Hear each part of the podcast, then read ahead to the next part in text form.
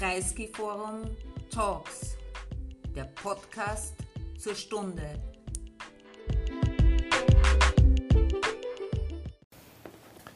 Sehr geehrte Damen und Herren, ich darf Sie sehr herzlich im Bruno Kreisky Forum begrüßen und äh, diejenigen, die uns auf den Fernsehgeräten folgen, ebenso. Ähm, und möchte gleich äh, mal die Frau Professor ähm, Carolina Vigora begrüßen. Ähm, wir freuen uns sehr, dass Sie den Weg zu uns gefunden haben aus Berlin oder Warschau. Bei Ihnen weiß man das nicht so genau.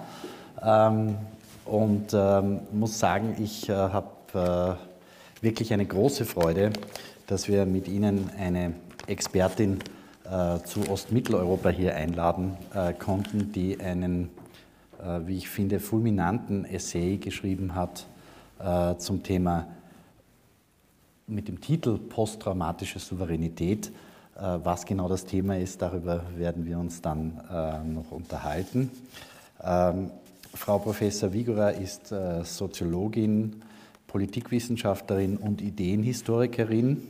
Sie ist äh, derzeit Forschungsassistentin an der Freien Universität Berlin und Assistenzprofessorin am Institut für Soziologie der Universität Warschau ähm, und auch Mitglied des European Council on Foreign Relations.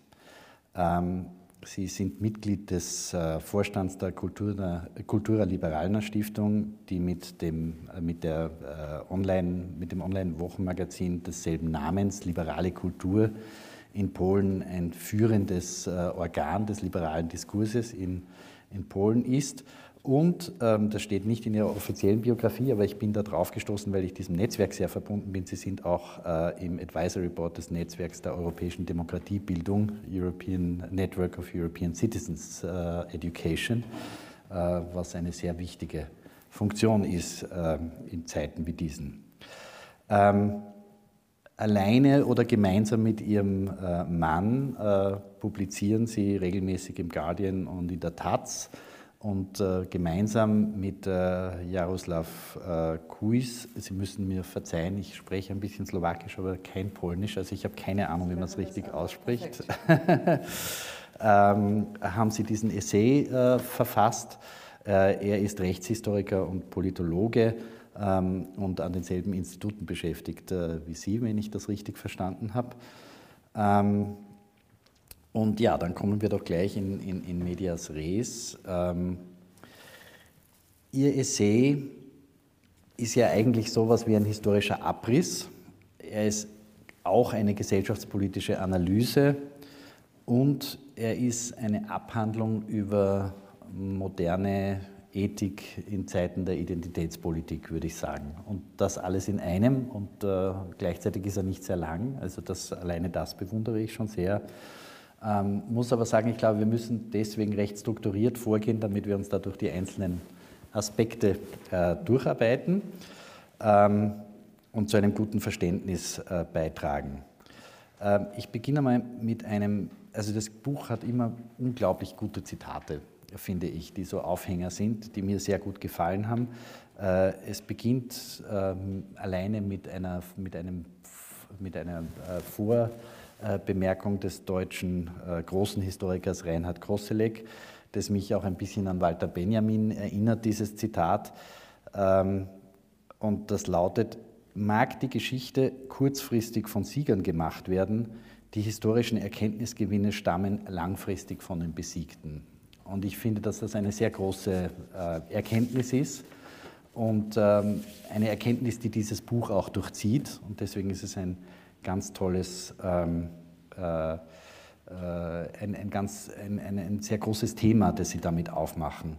Ähm, ich habe schon gesagt, Sie haben da etwas angesprochen bei mir auch. Ich bin auch überzeugt davon, und das ist letztlich, würde ich sagen, die politische Conclusio, die ich jetzt vorwegnehme, weil sie, weil sie, keine, weil sie ähm, das gesamte Buch zusammenklammert.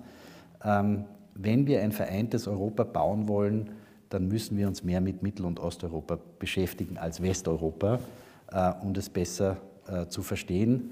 Ähm, ich sage jetzt wir als Westeuropa, weil äh, ich der Auffassung bin, dass auch Österreich sich in dieser Frage immer sehr stark zu Westeuropa äh, zählt und leider zählt, weil dieses, dieser Dialog mit Ost- und Mitteleuropa ähm, äh, zu wenig ausgeprägt ist.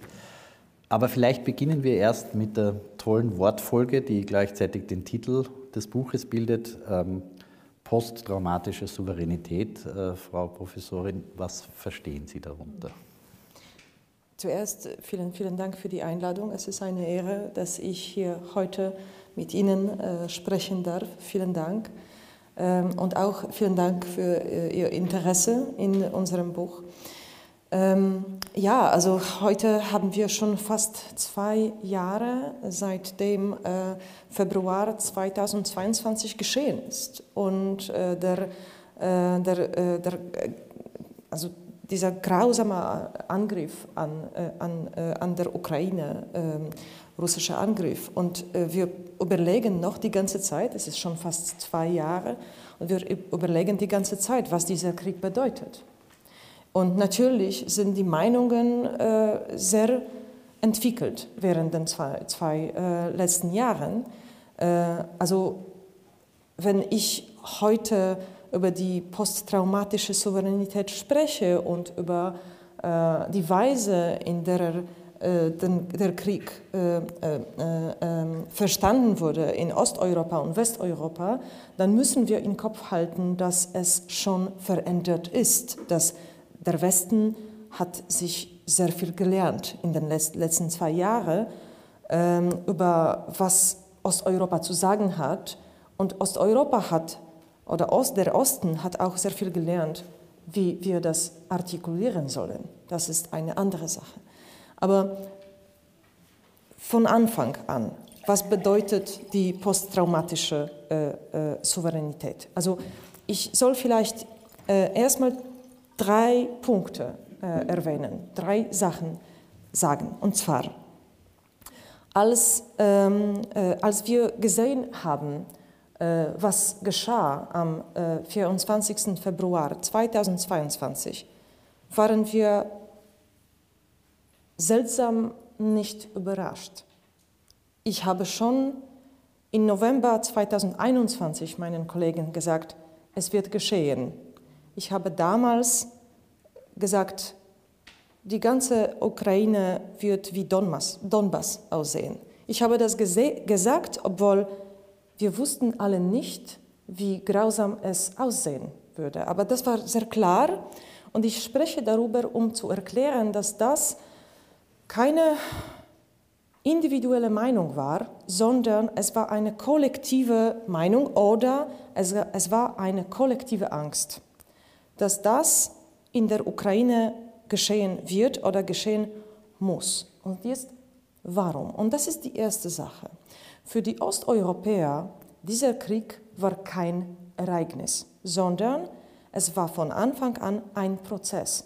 Dieser Krieg ist nicht angefangen in Kiew in 2022 oder, oder in, in Donbass in Ostukraine in 2014, aber es ist, es ist angefangen in Tschetschenien dann, dieser Prozess hat in, in Georgien äh, stattgefunden, dann in Ostukraine und dann, äh, und dann ist der Februar 22 geschah. Also das war ein Prozess. Später haben wir auch verstanden, dass auch was in Syrien geschehen ist, war ein Teil dieses Prozesses.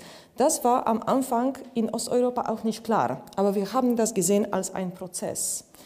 Also das war so eine, eine sozusagen logische Konsequenz. Das musste passieren. Und das ist kein Fatalismus sozusagen, sondern das ist eine Schlussforderung von einem gewissen Prozess, den wir beobachtet haben. Das ist die erste Sache. Die zweite Sache. Für die Osteuropäer war auch Putins Russland etwas anders als für die Westeuropäer.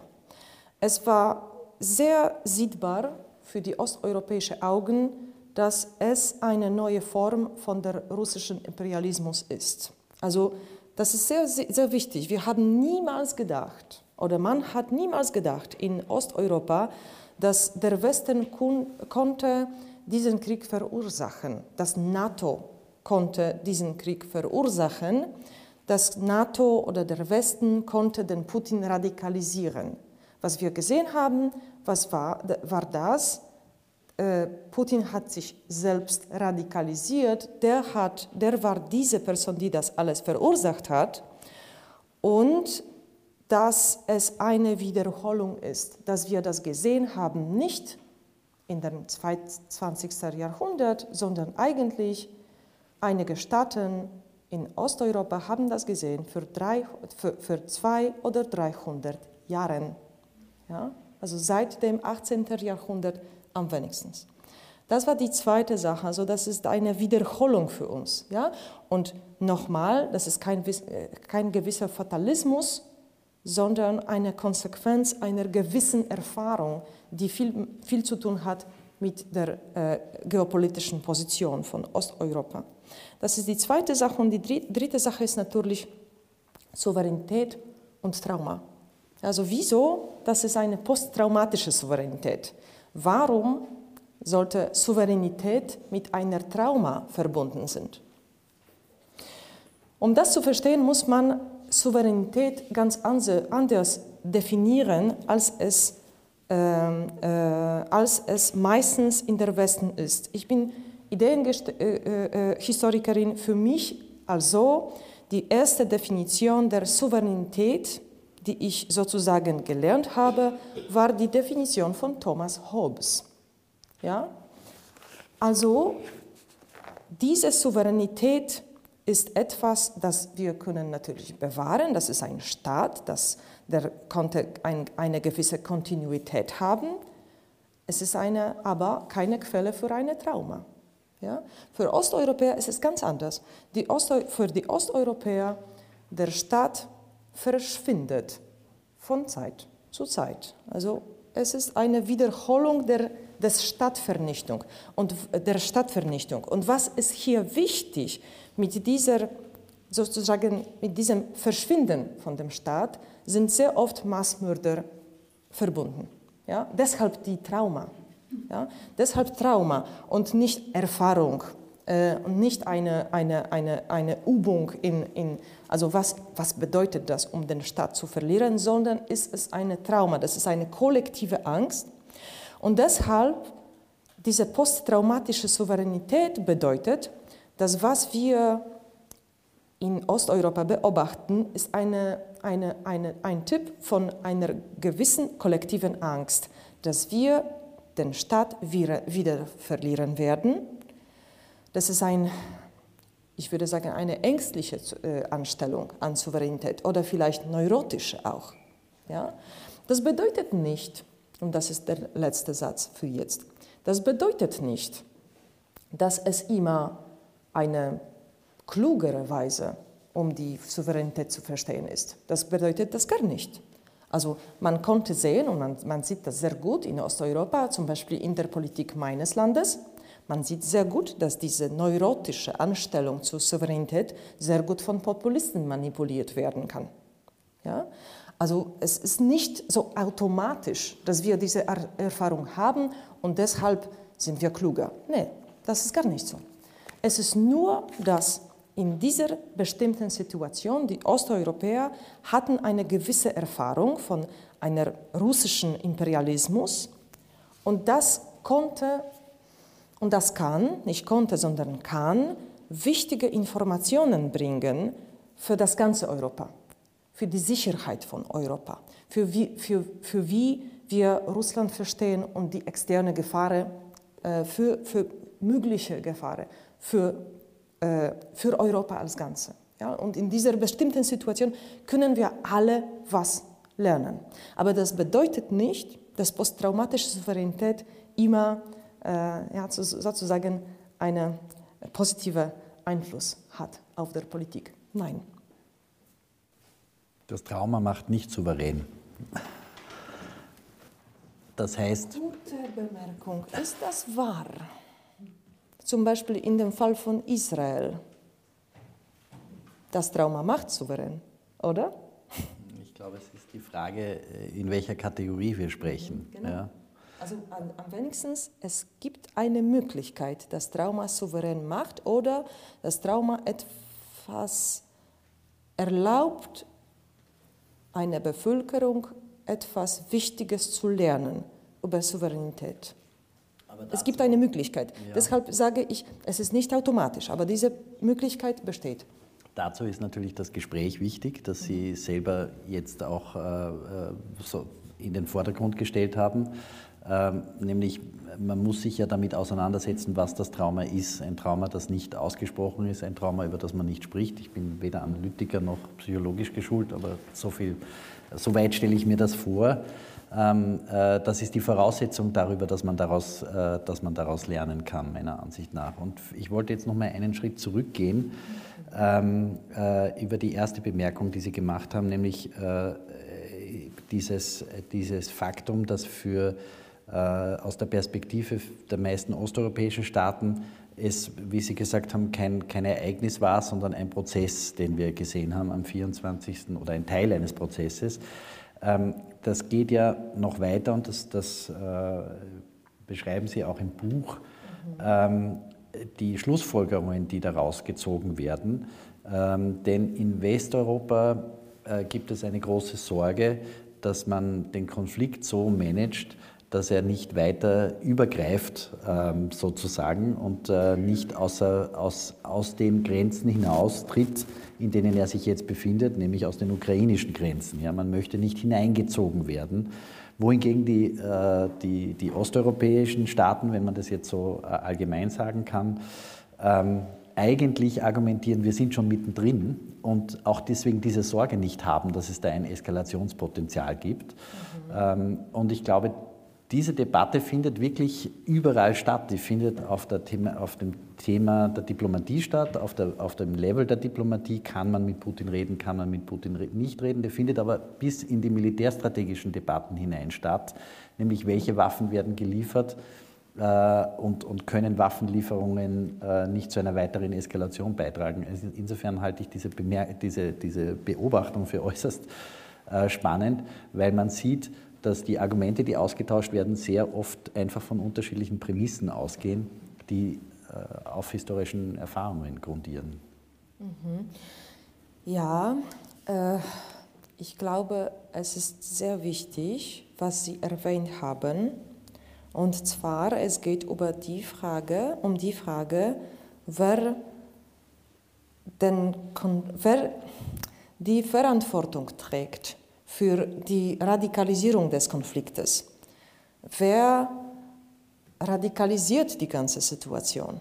Und ähm, ich habe das ein paar Mal gesagt äh, in verschiedenen Plätzen in, in dem Westen, äh, äh, in verschiedenen Debatten. Das war immer sehr kontrovers, als ich das gesagt habe. Also während der Westen diese starke Angst von Atomkrieg hat, ja, dass am Ende Russland wird die Atombombe benutzen, haben die Osteuropäer gesagt, naja, also Atomkrieg, ja, wie ist das, wie ist das relevant? Und das, das ist sehr wichtig, um das zu verstehen. Es ist wirklich nicht, dass die Euro Osteuropäer keine Ahnung haben, was Atomkrieg ist, mhm. sondern der Argument ist, dass wenn dieser Krieg äh, weitergehen wird, dann wird es eine totale Vernichtung bedeutet, bedeuten und es ist dann ganz egal, ob es ein Atomkrieg ist oder nicht. Und dann, was ist ein Beispiel? Natürlich Bucha ist ein, ein Beispiel. Hm? Und als wir in, äh, in, äh, in, in 2022, also sehr froh, die Fotos und Videos aus Bucha gesehen haben, dann haben wir gedacht, naja, also das kennen wir schon. Das ist genau, was, was, passiert, was passieren wird, wenn der Putin äh, äh, nicht aufhören wird. Ja? Und ich komme zurück zu, zu der Frage, Wer radikalisiert diese Situation? Wer tragt die Verantwortung? Ähm,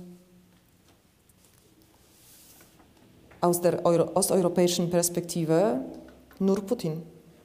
Das ist die einzige Person, die diese Lage radikalisiert und der, und der, der also es gibt keine Weise, um ihn zu überzeugen, dass es äh, dass er den Krieg beenden äh, soll. Äh, man muss sozusagen sehr stark antworten. Ja, das ist, äh, das ist die, diese Logik, die sehr stark in, in Osteuropa herrscht, bis heute. Also es ist die ganze Zeit so. Ich möchte nochmal auf das Thema Souveränität zurückkommen, weil ähm, äh, Sie das sehr schön beschreiben und äh, wie historisch beschreiben, dass es zwei Erdbeben der Souveränität sozusagen mhm. gegeben hat mit 1918 und 1989 aus der Perspektive äh, Osteuropas. Ähm, und äh, ich da auf Diskurse gestoßen bin, die für uns Österreicher sehr bekannt und sehr bekannt vorkommen, äh, dass also nach 1918 ähm, äh, über die Künstlichkeit äh, der Staatengebilde äh, also geschrieben wurde in Osteuropa. Äh, die Frage war, sind die überlebensfähig? Alle die Dinge, die in Österreich äh, ja auch zwischen 1918 und 1938 thematisiert wurden Allerdings mit dem entscheidenden Unterschied, und den, äh, glaube ich, den muss man herausarbeiten, dass äh, Österreich vorher eine äh, fast tausendjährige staatliche Geschichte hatte und die nie geendet hat. Und die Problematik, die sich für die Österreicher gestellt hat, war dieses äh, berühmte, äh, was ist Österreich? Reste, das, das Überbleibsel sozusagen nach Saint-Germain und 1918, wohingegen in Osteuropa die Erfahrung war, wir haben jetzt einen Staat, und das ist auch ein wunderbares Zitat, wir haben einen unabhängigen Staat und das Trauma, ihn nicht zu haben. Ähm, und das ist dann 1938 auch nochmal eine Parallele, weil das ist uns passiert, äh, dass er 1938 bis 1945 mhm. Äh, äh, verschwunden ist, mit tatkräftiger Mithilfe teilweise unserer Bevölkerung, aber, aber eben auch ähm, als, als Nazi-Diktatur. Und, ähm, und das ist in Osteuropa auch so passiert. Aber der große Unterschied offensichtlich ist, ähm, dass wir Teil des deutschen Herrenvolkes waren ähm, und so gesehen wurden und die Osteuropäer nicht. Mhm. und äh, die Frage, die sich da jetzt anstellt, ist, ähm, ist dieses Souveränitätstrauma auch dafür verantwortlich, dass, es, dass die Souveränität so staatsfixiert mhm. betrachtet wird in Osteuropa, stärker vielleicht als, als, als in Westeuropa und bei uns. Mhm. Ja, sehr viele Fragen in einer Frage. Hm. Also ich würde also vielleicht zwei oder drei äh, Sachen sagen. Und zwar erstmals, unsere Geschichte ist eine Geschichte der Diskontinuität. Also das so konnte man sozusagen die osteuropäische Identität definieren. Was ist die osteuropäische äh, äh, äh Identität? Disco, äh, also Diskontinuation. Und, also und, und sehr oft gewaltige äh, äh, also Diskontinuität. Das ist sehr wichtig. Ähm, deshalb diese Angst, deshalb das Neurosis, deshalb das ganze, äh, diese, diese ganze, äh, das, was wir fühlen und uns erzählen, weil es ist auch wichtig, um das zu verstehen, das Trauma ist nicht, was passiert hat vor 200 Jahren oder vor 50 Jahren. Trauma ist, und das ist eine schöne Definition von Bassam van der Kolk, der ist auch zitiert in diesem Buch, und der schreibt, Trauma ist, was wir heute über das, was geschehen ist, erzählen. Das ist genau, was wir heute verstehen. Das ist Trauma. Ja? Äh, also das, das, ist, das ist erste Sache. Die zweite Sache, und das, ich glaube, es ist sehr wichtig, es gibt nicht nur ein Gesicht von dieser Trauma. Es ist nicht nur über Russland und es ist wirklich nicht nur über Nazi-Deutschland, sondern diese Trauma hat zwei Gesichter wie diese alte slawische Gutter. Ja? Es gab diese, diese slawische Götter, die hatten zwei Gesichter auf beide Seiten. Ja? Oder drei, aber das, das hat hier zwei.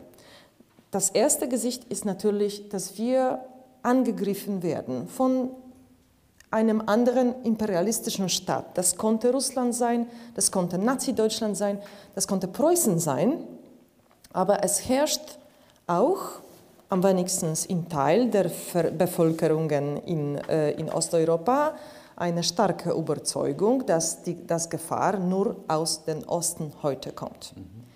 Ich sage ein Teil, weil ich auch bewusst bin, wie das Elektorat von Recht und Gerechtigkeit, also PiS von Kaczynski denkt. Ja, aber dann, das können wir mhm. später erwähnen. Ja.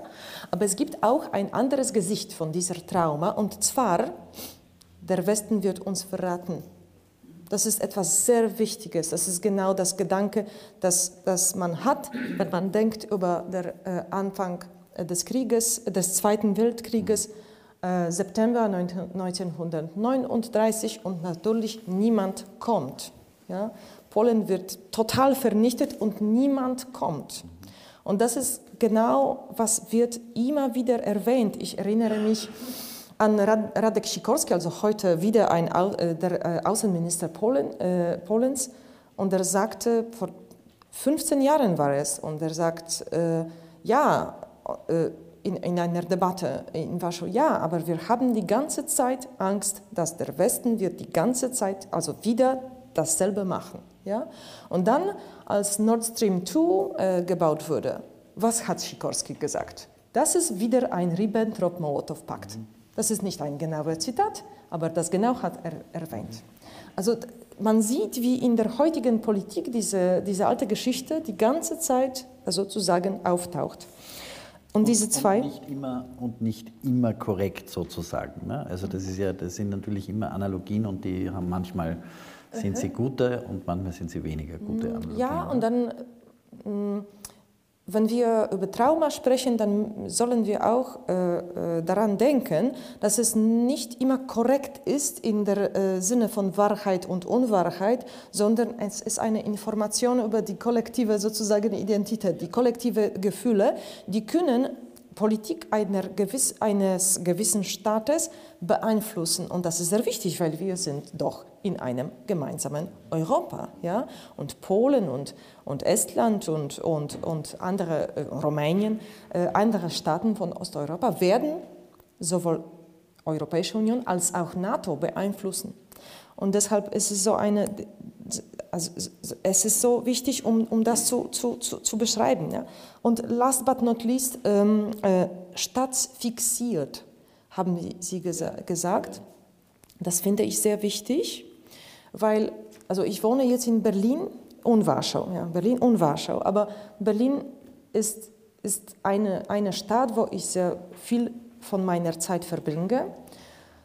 Und ich verstehe, dass von der deutschen Perspektive, vielleicht auch von der österreichischen Perspektive, so stadtfixiert zu sein, klingt ein bisschen gefährlich. Das klingt ein bisschen nationalistisch. Das klingt ja, nicht europäisch. Und ich glaube, äh, äh, das kann wirklich so sein. Als, äh, aber in der osteuropäischen Lage, Perspektive der Stadt ist einfach die Garantie, dass die Bevölkerung nicht vernichtet wird. Ja, das ist die Garantie, deshalb so staatsfixiert. Aber natürlich müssen wir auch die, die, die, die, die wichtige, äh, äh, das, das wichtige Denken von den äh, äh, amerikanischen Philosophen, zum Beispiel die, die Vater von, von dem amerikanischen Konstitutionalismus im Kopf haben. Ja, also wir Osteuropäer müssen auch lernen, dass die Souveränität darf man auch teilen. Mhm. Und das ist genau, mhm. was die, das, das gemeinsame Europa ist. So ist ja. Wir teilen die Souveränität. Deshalb würde ich sagen, diese neurotische Souveränität kann eine wichtige Information äh, äh, äh, gehalten, aber es muss auch moderiert werden. Ja, Sie nehmen meine Frage vorweg, das Konzept der geteilten Souveränität. Ähm, denn äh, das, das ist, glaube ich, äh, genau äh, das Missverständnis, das häufig, das häufig kommt. Ich, mhm. ich mache das am Beispiel der Slowakei häufig an dem Jahr 1968 äh, fest, wo für uns im Westen 1968 eigentlich bedeutet, dass die Gesellschaft gegenüber dem Staat ähm, sich durchsetzt und Souveränität als gesellschaftliche Souveränität betrachtet wird, als die, als die, als die gesellschaftliche ähm, Gestaltbarkeit der Verhältnisse. Ja? Ähm, und äh, der Diskurs sich dorthin verschiebt. Das war der, meiner Ansicht nach der große Durchbruch 1968 und folgende. In der Slowakei, in der, in der Tschechoslowakei bedeutet 1968 äh, der Einmarsch der Sowjetunion und ihrer, ihrer Brüdervölker, mhm. ähm, das Ende der, der staatlichen Souveränität und des eigenständigen Weges und äh, bedeutet, und in der, in der Übersetzung 20, 30 Jahre später ist das europäische Projekt auch davon geprägt, ja? weil wir, äh, für uns ist es die Auflösung des Nationalstaates, ähm, eine, eine, eine freie liberale Gesellschaft, die sich auch zunehmend postnational versteht. Für die osteuropäischen Staaten und zum Beispiel für, die, für, die, für Tschechien und die Slowakei bedeutet es eine Versicherung gegenüber der Aufgabe der Souveränität äh, gegen der, der, äh, gegenüber Russland und der Sowjetunion. Und dieses Missverständnis oder diese, dieser Dialog, äh, von dem Sie sprechen, der hat bisher wenig stattgefunden. Und äh, wie Sie sagen, das ist eine wichtige Information für beide Seiten, glaube ich. Ne? Ähm, ja. Ja, sicherlich. Ich würde sagen, die von, also in, in, in Osteuropa, man konnte sagen, die posttraumatische Souveränität ist wie ein leeres Glas. Ja? Das ist ein, sozusagen eine, ein Gestalt. Ich weiß schon, was Sie mir und sagen. Ja, und genau, und jetzt überlegen wir, was wir dort drin jetzt haben. Was ist das? Ähm, und wenn man die polnische Politik analysiert, dann kann man verstehen, Donald Tusk und Jarosław Kaczynski haben sehr ähnliche Definitionen von der Souveränität. Und die Gefahr, das Gefahr. Die Gefahr. Die Gefahr. Erstes Gedanke ist am besten. Äh, und die Gefahr äh, äh, von außen und von Osten für Polen. Polen. Also die, die, das Verständnis dafür ist sehr ähnlich. Die Diagnose ist sehr ähnlich, aber die Schlussforderungen sind ganz anders. Ja? Also das sind wie zwei Softwares in Polen. Ja? Der Donald Tusk sagt, ja, also es, Russland ist sehr gefährlich und äh, Putin radikalisiert sich sehr, sehr schnell und äh, äh, je, äh, äh, äh, je älter, desto mehr sozusagen äh, intensiv er äh, diese äh, Politik realisiert, diese, diese, diese aggressive Politik. Aber deshalb müssen wir Alliierten in Europa und in NATO haben, damit wir nicht allein sind. Ja? Und äh, natürlich die Beziehungen mit äh, anderen westlichen Ländern, natürlich, die sind nicht perfekt, aber die, die Leute sind keine Engel und die Staaten sind auch keine Engel. Ja? Deshalb müssen wir mit unseren Alliierten ernst alles besprechen und, und die mm, gemeinsame Entscheidung äh, treffen. Das ist das erste Software. Das zweite Software von Jaroslaw Kaczynski ist ganz anders. Es gibt das Gefahr und in Osten, deshalb müssen wir uns von alle isolieren. Ja, von alle isolieren, mit äh, Deutschland nicht, mit Großbritannien nicht, mit Frankreich nicht, äh, äh, vielleicht mit Vereinigten Staaten. Ja, vielleicht. Aber sonst, also mhm. verstehen mhm. Sie, das, ja. das ist, das ist, also wir sollen sozusagen auf zwei Ebenen über posttraumatische Souveränität sprechen. Erstens, dass es eine sehr wichtige Lektion oder ja, Information für Westeuropa ist, und zwar über Russland, was das bedeutet, was bedeutet der russische Imperialismus. Und zweite Ebene ist, wie post, posttraumatische äh, äh, Souveränität in äh, sozusagen echtes, äh, in echtem Leben funktioniert, äh, was oft verbunden ist mit welche Partei jetzt die Regierung hat, ja. in welchem Land. Ähm, vielleicht kommen wir zu dem für mich sehr spannenden ähm, äh, Kapitel, wo Sie darüber schreiben, dass das, und Sie haben ja schon darauf hingewiesen, Sie sind äh, Ideenhistorikerin, ähm, dass das Problem der liberalen politischen äh, Theorienbildung und Ideologiegeschichte ist, dass die, dass die Emotion, ähm, dass man versucht, die Emotion zu verdrängen letztlich. Ja? Äh, dass, dass die, der Emotion wird misstraut. Die Emotion ist etwas, was äh, durch, den, durch verschiedene Institutionen ähm, äh, von der Theorie der Gewaltenteilung und so weiter in, in, in jedenfalls gezügelt werden sollte ähm, und hat eigentlich in der Politik, in einer rationalen, liberalen Politik nichts zu suchen. Ähm, und Sie weisen, wie ich glaube, sehr richtig darauf hin, dass das eigentlich eine, eine äußerst lebensfremde ähm, äh, Idee ist. Äh, denn es ist richtig, den, den, Emotionen zu misstrauen, aber es ist sicher ähm, äh, nicht richtig, äh, sie deswegen aus, dem, aus der politischen äh, Landschaft wegwünschen zu wollen. Äh, und diese, ähm, die, die, die Frage, wie gehen wir mit den Emotionen um, ist natürlich, äh, ist, ist, ergibt sich aus dem, was Sie sagen, wie gehen wir mit dem Trauma um. Ne? Ja, es ist, es ist wirklich so, dass in der heutigen Liberalismus werden die Emotionen sehr oft vergessen. Ähm, aber es muss nicht so sein und es war auch nicht so von Anfang an. Ich meine, dass Liberalismus so sozusagen so eine mm, rein vernünftige Theorie, politische Theorie ist, dass Liberalismus über die äh, Emotionen vergisst, ist eine Erfindung der späteren 19. Jahrhundert und der 20. Jahrhundert. Und wieder, also als Ideenhistorikerin äh, äh, oder für mich als Ideenhistorikerin ist es klar, dass die Vater, äh, die Väter von, von Liberalismus sehr viel, äh, sich sehr viel mit den Emotionen mhm. beschäftigt haben. Also ich habe schon heute den Thomas Hobbes erwähnt. Der ist natürlich nicht ein Liberal, sondern ein Protoliberal, nennen wir ihn. Aber das Kern seiner Philosophie ist nicht nur Vernunft, sondern auch Herz, würden wir sagen. Also der schreibt sehr viel über Angst und Hoffnung. Ja.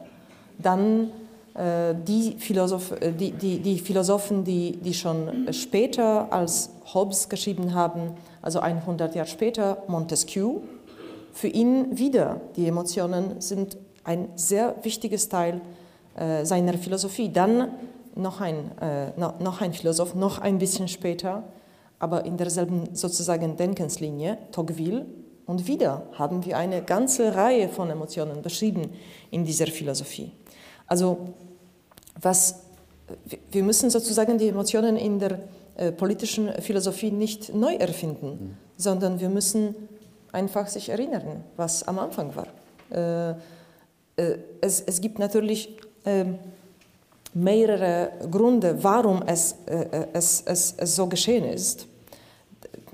Darüber können wir vielleicht ein bisschen später sprechen, aber die letzten Jahre, vielleicht die letzte Dekade, diese schwarzen Schwanen, die haben ja geflogen, ein, zwei, drei, also Populismus, Krieg, Covid, jetzt Migration, alle diese Ängste, ja, das, das soll uns jetzt sehr klar machen, dass äh, kollektive Emotionen die Politik nicht nur in Europa beeinflussen, sondern überall.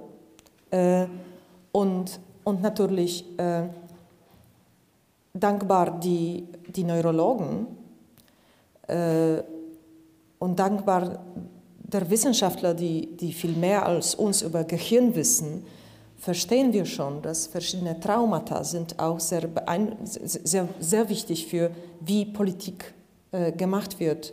Äh, es gibt ein wunderschönes Buch von Didier Fassin, äh, The Empire of Trauma.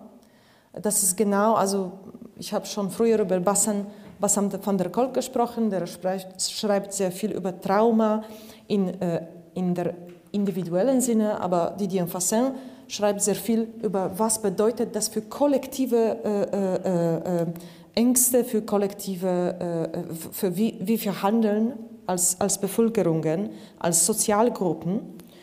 Ähm, ja, und, und wieder, äh, um die Sprache mit der, äh, mit der Trauma verbundenen Sprache zu benutzen, das bedeutet nicht, dass, dass wir jetzt nur über Trauma denken sollen. Ja? Weil wenn wir so machen, dann verstehen wir auch keine Unterschiede. Ja? Ähm, ich, also dann vielleicht dann, dann, dann sagen wir, dass die Ukrainer sind traumatisiert und die Russen sind auch traumatisiert. Und dann kennen wir keinen moralen Unterschied sozusagen. Ja? Es ist, als ich, ich, ich gesagt habe, die, ähm, die Enkelkinder von Juden, die in Europa gewohnt haben, sind traumatisiert. Aber die Enkelkinder von SS-Mann sind auch, SS-Männer sind auch traumatisiert. Wenn wir das so sagen, dann gibt es keinen moralischen Unterschied. Ja? Und das ist natürlich unakzeptabel, wenn wir das ernst nehmen möchten. Ja? Also Trauma ist nur eine Ebene. Die zweite Ebene, und das, äh, der Argument, den Argument machen wir sehr stark in dem Buch, ist, dass wir müssen auch in ethischen Kategorien darüber denken, dass es nicht genug ist, um das zu, nur zu sagen. Ja? Also sonst sind wir alle traumatisiert. Ja? Also wir haben äh, ja äh, die Wunde und wir zeigen diese Wunde. Ja, Sie, guck mal, ja, äh, wie, wie furchtbare Wunde habe ich. Ja. Aber es ist, es ist sehr wichtig, dass wir also sozusagen nehmen, dass äh, diese, das Instrumentarium von Trauma und weil das kann uns sehr viel mehr Wissen geben über wie Leute funktionieren, aber dann dürfen wir nicht über die diese moralische Ebene vergessen. Das hat mich sehr äh, beschäftigt auch und das ist jetzt sozusagen der dritte Teil, über den ich gesprochen habe, diese ethisch-moralischen äh, Fragestellungen, weil äh, da, da, kann man sofort weiterspinnen natürlich in die identitätspolitischen Debatten, äh, die, die wir haben, wo äh, ja alle plötzlich Opfer sind mhm. und alle aus der Position des Opfers immer Recht haben und niemand anderer mehr moralische... Und über diese Ver Ver ähm, Verlierer, aber ja. dann sind wir alle. Ja? Das ist, mhm. äh, das ist glaube ich, äh, ein, ein, ein, Thema, mit dem man sich sehr auseinandersetzen mhm. äh, muss. Und äh, wie, wie Sie jetzt, ich, ich wollte das nochmal, das Zitat bringen, auch aus dem, ähm, aus dem Buch, äh, während das Konzept des Traumas entwickelt wurde, um eine vorschnelle moralische Verurteilung zu vermeiden, kann die Politik des Traumas ein Klima erzeugen, in dem moralische Urteile mit voller Wucht zuschlagen. Und das ist, glaube ich, dann wirklich sozusagen der Unterschied. Auf der einen Seite können wir das Trauma uns mit dem Trauma beschäftigen, mit dem Ziel einer Befreiung von diesem Trauma. Und auf der anderen Seite kann das Trauma natürlich benutzt werden als, als Herrschaftsmechanismus. Ja. Und ähm, ich persönlich, aber das ist eine, wie wir wissen, eine sehr breite gesellschaftliche Debatte, sehe die identitätspolitische Fokussierung ähm, in, in, in den Diskursen sehr stark als eigentlich einen Herrschaftsmechanismus, denn wie gesagt, wenn wir alle Opfer sind, äh, gibt es keine moralischen Kategorien mehr und wir können auch nicht mehr ähm, uns miteinander äh, sozusagen das Gemeinsame, das Gemeinsame sehen. Und das wäre ja das Ziel des Dialogs, den Sie einfordern. Ne? Mhm. Ja, sicherlich. Äh, ich, wir, wir schreiben auch in, in diesem Buch über äh, sozusagen Traumapolitik. Ja, also das ist diese, das, das Wettbewerb. Ja? Wer ist mehr traumatisiert? Wer hat das Recht, um traumatisiert zu sein? Wer hat das, äh, sozusagen die moralische Stimme? Ich bin traumatisiert und deshalb verlange ich und so weiter. Äh, sehen Sie, zum Beispiel jetzt in der Debatte über ähm, Israel und Palästinenser und über diesen Konflikt. Ja? Also wir haben jetzt zwei traumatisierte Seiten. Mhm. Ja? Und es gibt diese riesige politische Polarisierung. Ähm, äh, und, und, und wenn wir nur über diese Traumata sprechen, dann werden wir diesen ganzen Konflikt nicht verstehen. Es, es muss nur ein Teil des, äh, der Analyse sein, äh, aber schon ein sehr wichtiger. Ja. Ja, das ist ja äh, sozusagen, man kann ja nur den Fortschritt machen, indem man das Trauma des anderen anerkennt, aber äh, wenn man nur darüber spricht und dann, und dann hat man, glaube ich, das Problem, dass man nicht vorwärts kommt in der, mhm. in der, in, in der Konfliktbewältigung. Ja, ja. ja und in, genau in diesem Konflikt ist es so, so, so stark kompliziert. Ja, äh, äh, ich werde jetzt äh, Harari zitieren, also die, der israelische Philosoph, der hat gesagt, und jetzt ist es sehr umstritten, was er gesagt hat, aber ich glaube, dieser Zitat ist auch wichtig hier, der, der sagt, und die Täter werden die Opfer und die Opfer werden die Täter in diesem Konflikt. Und das ist, was dieser Konflikt so, so grausam macht. Ja, und uns als Beobachter, so, so, so, es ist so, so schwierig, um richtig zu reagieren. Ja, wobei ich dieses Framing, äh, muss ich sagen, das, da bin ich immer sehr äh, skeptisch, mhm. weil wir in Österreich die Tendenz kennen, äh, sehr schnell zu argumentieren, äh, naja, jetzt sind sie ja genauso wie wir waren. Ne? Ja. Äh, und, äh, und das ist natürlich eine, eine Wolte, die nicht akzeptabel ist mhm. und auch falsch ist. Ne?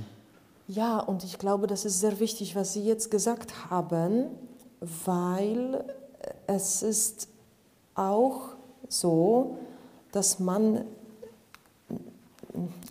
also Geschichte erklärt sehr viel, aber diese automatischen Assoziationen äh, sind, ähm, also sind sehr oft fehlerhaft. Ja? Also wir haben das automatisiert, um zu denken, dass wir, also es ist wie früher. Ja. Ja, aber dann es, es also eine, eine tiefere Analyse ist verlangt, um die um ganze, das ganze Situation neu zu verstehen. Hm? Ich, ich, äh, ich wollte diese Anmerkung äh, auch im Zusammenhang mit diesem Thema äh, München 2 sozusagen machen, das Sie auch ansprechen und das Sie vorher auch angesprochen mhm. haben.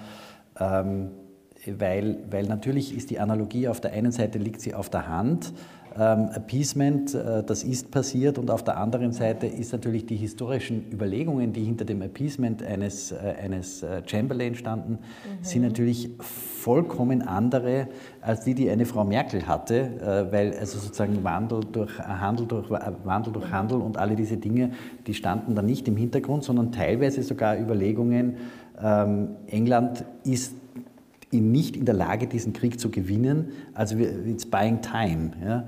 Ähm, das, ich möchte jetzt nicht äh, diese Appeasement-Politik entschuldigen, aber der Hintergrund ist letztlich ein viel komplexerer gewesen, als wir das äh, sehr oft in, der, in, der, in dieser falschen Analogie dann sozusagen bringen. Mhm. Ja, aber dann am Ende, mm, Appeasement war eine Katastrophe. Ja. ja. Und ich glaube, das ist die, die wichtigste Erfahrung das, von Europa, das, das Appeasing, Appeasing Hitler. Es gibt so ein Buch und das ist ein wunderbares Buch. Und das, das Appeasement am Ende, wenn wir zu tun haben mit einem Aggressor, ja, dann ist es eine katastrophale Strategie. Und das, das wird genau gesagt von, von vielen verschiedenen Politikern, Ministern äh, in Osteuropa. Ja? Also das, das ist wie, wie, wie, wie, äh, wie Kaya Kallas, ja? die sagt, das Haus von unserem Nachbarn brennt und unser Haus wird sehr bald brennen. Das wollte ich auch ja. nicht in Frage stellen. Da mhm. bin ich auch, das glaube ich auch, das ist tatsächlich die Wahrheit, von der wir lernen können. Mhm. Ja, ähm, vielleicht ähm, ist das ein, ein, guter Moment, um auf den Schluss des Buches zu kommen, der mir auch besonders gut gefallen hat, weil sie eben äh, äh, mit Blick auf die Narrative über den Russlandkrieg äh, sich Gedanken gemacht haben und vier verschiedene Narrative mhm. herausgearbeitet mhm. haben. Ähm, und ich werde Ihnen das jetzt nicht vorwegnehmen, aber ich werde mal die ersten zwei anteasern, weil mir die so gut gefallen haben. Auch da wieder ein wunderbares Zitat ähm, aus einem Essay vom, von Isaiah Berlin. Mhm. Ähm, äh, der sich auf einen, äh, der, der heißt der Igel und der Fuchs und, sich, und beginnt mit einer, einem Zitat von äh, Archilochos, jemand, der mir nicht bekannt war und wahrscheinlich vor ein paar tausend Jahren gelebt hat, ähm, der, dessen Zitat lautet, der Fuchs weiß viele Dinge, aber der Igel weiß ein großes Ding. Mhm. Und daraus leiten Sie mal zwei Narrative ab, die mir schon sehr gut gefallen haben. Mhm. Ja. Bitte. Äh, ja. ja. Was, ist, was ist der westeuropäische Fuchs? Erklären Sie uns mhm. das.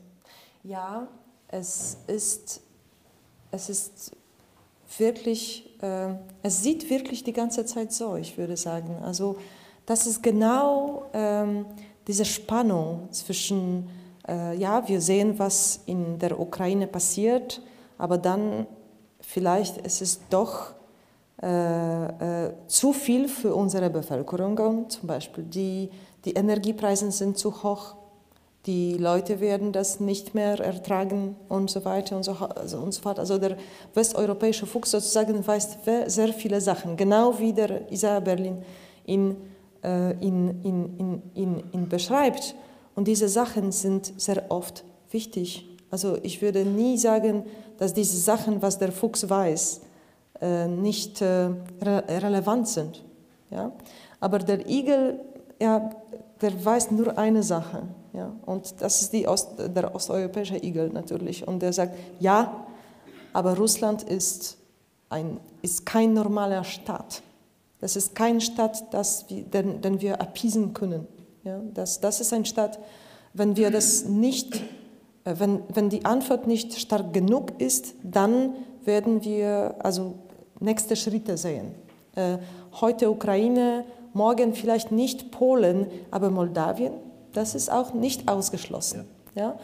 Äh, dann, äh, wir erwähnen auch in dem Buch, es gab auch Angriffe an Estland. Ja? Also die waren nicht militärische Angriffe, aber, aber die waren, die waren äh, Cyberattacks. Mhm. Ja? Also das, das, das ist, was der Igel weiß. Aber in diesem Schluss, äh, glaube ich, es gibt auch zwei äh, äh, äh sozusagen andere Narrationen. Ja? Deshalb Zeiten, nennen wir das, das dritte das, und das. Das Ende, das Ende des Buches haben wir genannt äh, the, the, the Rashomon Moment. Mhm.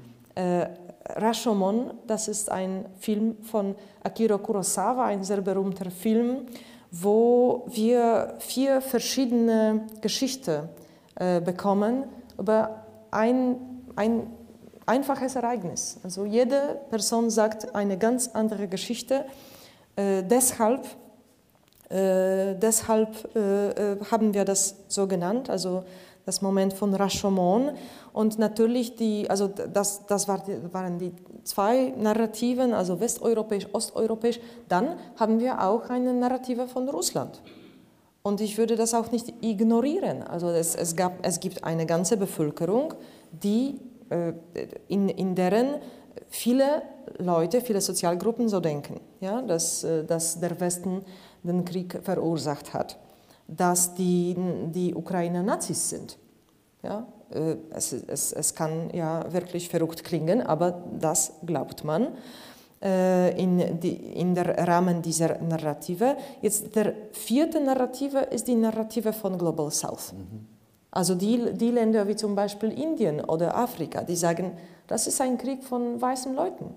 Also die weiße, weiße Menschen haben wir einen Konflikt und wir könnten das ganze Geld, das für den Krieg äh, ausgegeben äh, äh, wird, das, das Geld könnten wir zum Beispiel für Kinder ausgeben. Mhm. Ja?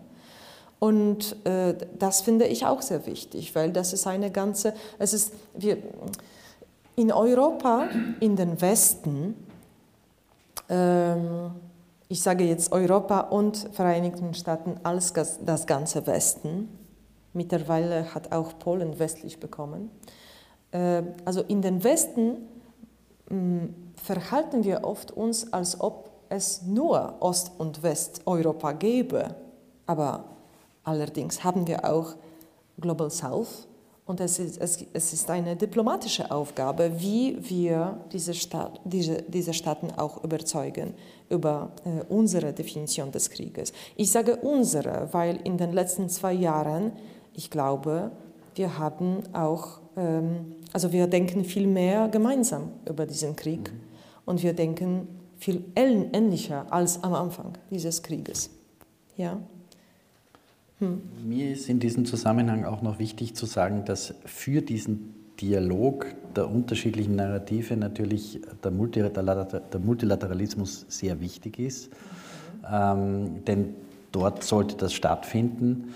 Ähm, eine regelbasierte Ordnung, äh, die Vereinten Nationen, ähm, dass wir diese äh, Debatten dort führen, letztlich auch ähm, die, äh, die internationalen Gerichtshöfe in diesem Zusammenhang, denn wir streiten jetzt alle sehr und diskutieren über die Anklage vor dem IGH ähm, durch Südafrika, ähm, was das israelische Vorgehen gegenüber dem Gazastreifen betrifft, sind aber gleichzeitig, glaube ich, alle sehr froh, dass der IGH ähm, Russland eindeutig verurteilt hat für seinen Angriff.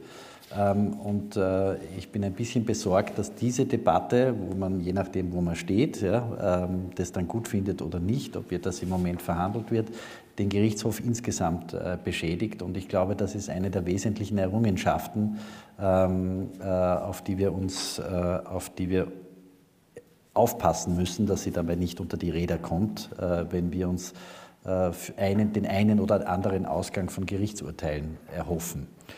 Ähm, eines, ein Zitat, mit dem möchte ich enden, nachdem ich mich nochmal bei Ihnen bedankt habe für äh, Ihren wunderbaren Essay und äh, dass Sie gekommen sind und wir darüber sprechen konnten, nämlich äh, ein Zitat, das Sie von Clemenceau anführen, nämlich der nach 1918 in der Frage, wie wird die Geschichte auf Deutschland blicken und wer war eigentlich Kriegsauslöser, gesagt hat, eine Sache ist sicher, Sie werden nicht sagen, Belgien fiel in Deutschland ein. Ich danke Ihnen.